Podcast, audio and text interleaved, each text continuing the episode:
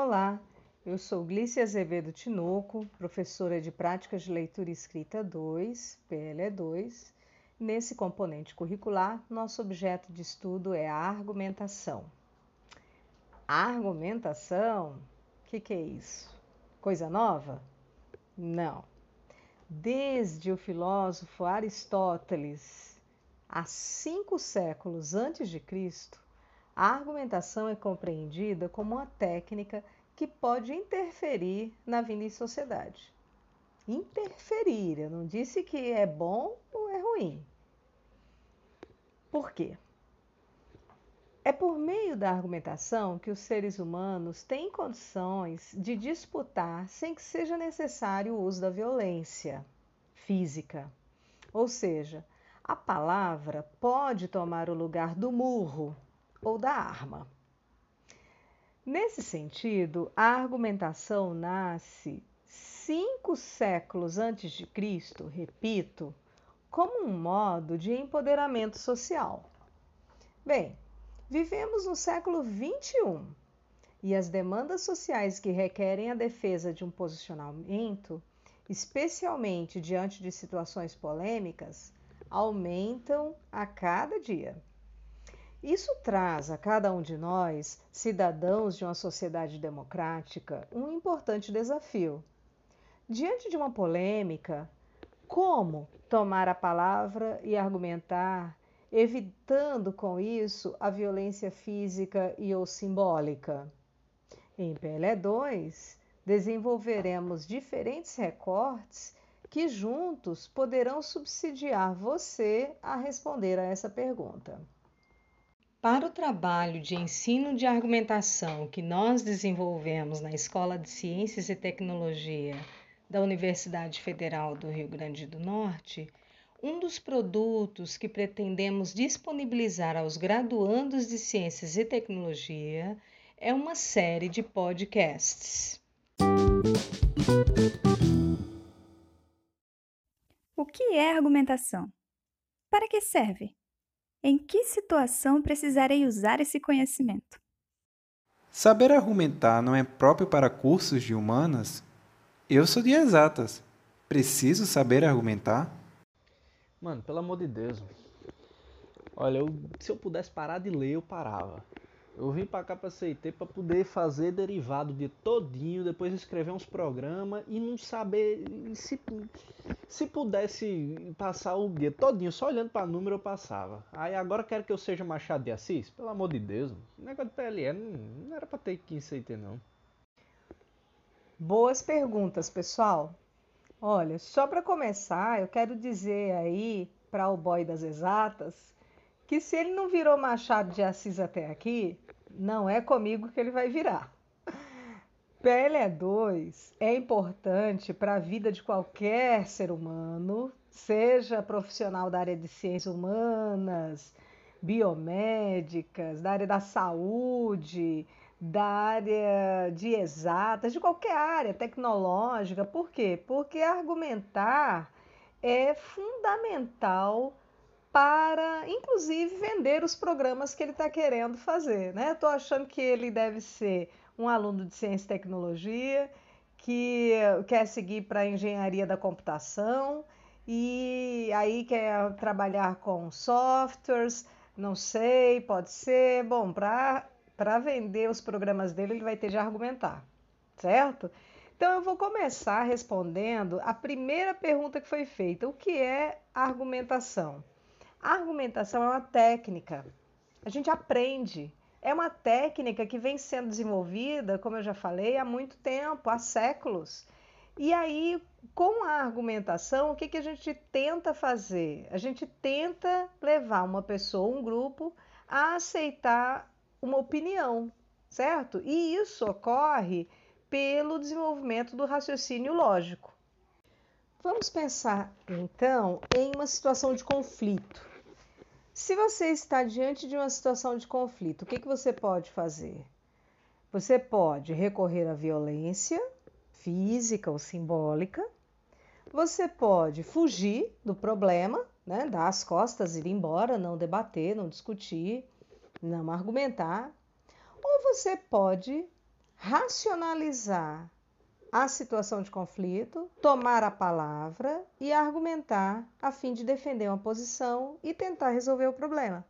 É isso que se espera, por exemplo, de um universitário, de uma pessoa que tenha é, um grau de escolaridade melhor, que ela consiga chegar a um bom termo com os interlocutores pela força da palavra e não pela força do murro, nem pela demonstração de força bélica, né, pela arma. Não. A palavra deve ser usada como um instrumento de, vamos dizer, alinhamento ou de convencimento ou de bom senso. A ideia é essa. Então, para que, que serve né, saber argumentar? Serve para agir socialmente. Agir com plausibilidade, agir com bom senso, agir com adequação e viver bem, e viver com um pouco mais de tranquilidade, porque é pela palavra que a gente demonstra ter civilidade, demonstra fortalecer a democracia, certo? Então, em PLE 2, eh, nós não temos a intenção de transformar ninguém em escritor. O que nós queremos é que as pessoas falem e escrevam para defender seus posicionamentos e especificamente posicionamentos do cotidiano, que são necessários para a nossa existência. Então, a disciplina de PLE2 é uma disciplina que, como o próprio nome diz, é extremamente prática.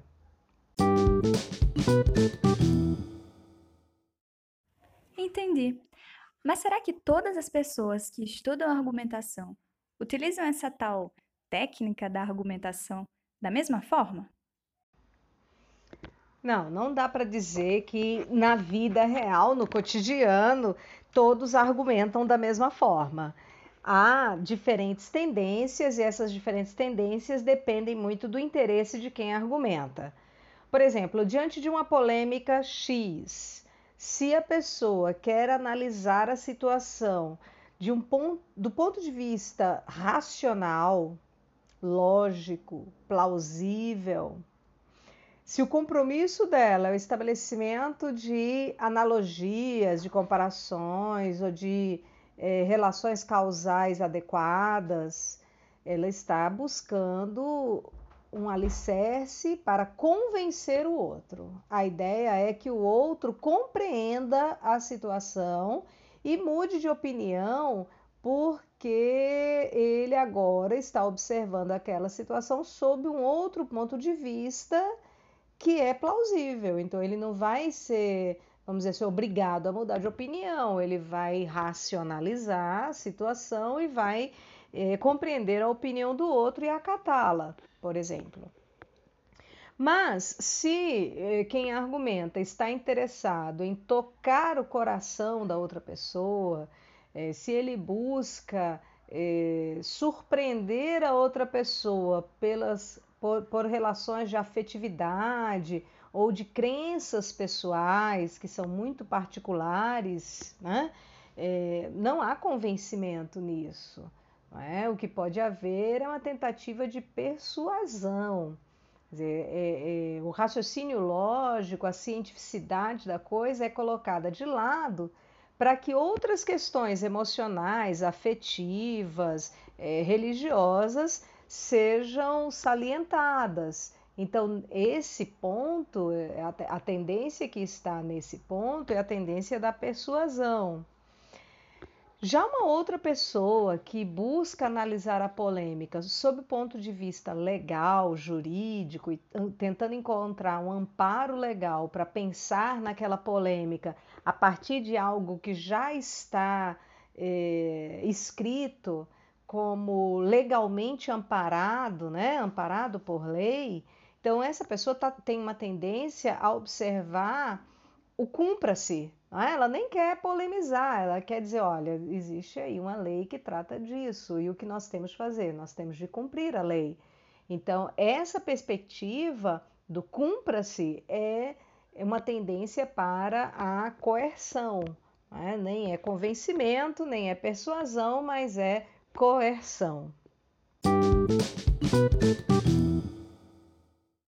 Há algo em comum entre a argumentação convincente, a persuasiva e a coercitiva? Ótima pergunta.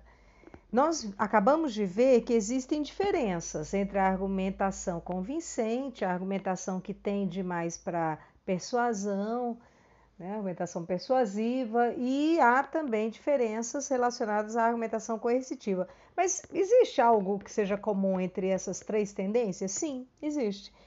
Para se pensar em argumentação, é necessário que se pressuponha um tema polêmico. Então tem de haver uma polêmica, tem de ter pelo menos dois pontos de vista diferentes para aquela mesma situação, para aquela mesma situação polêmica, certo? Isso significa que tem de haver dois ou mais interlocutores e cada interlocutor defende um posicionamento que não precisa ser necessariamente contrário ao outro, pode ser parcialmente, tá? Então pode, podem ser, por exemplo, é, um posicionamento e outro completamente contrários ou parcialmente contrários. Agora, precisa haver diferenças, né? E é necessário também que haja um objetivo a ser alcançado. Dependendo do objetivo que o, o argumentador tem, ele vai observar qual é a tendência que melhor se aplica àquela situação polêmica. Muito bem, este é o primeiro podcast de PLE2 referente à aula de Tendências da Argumentação.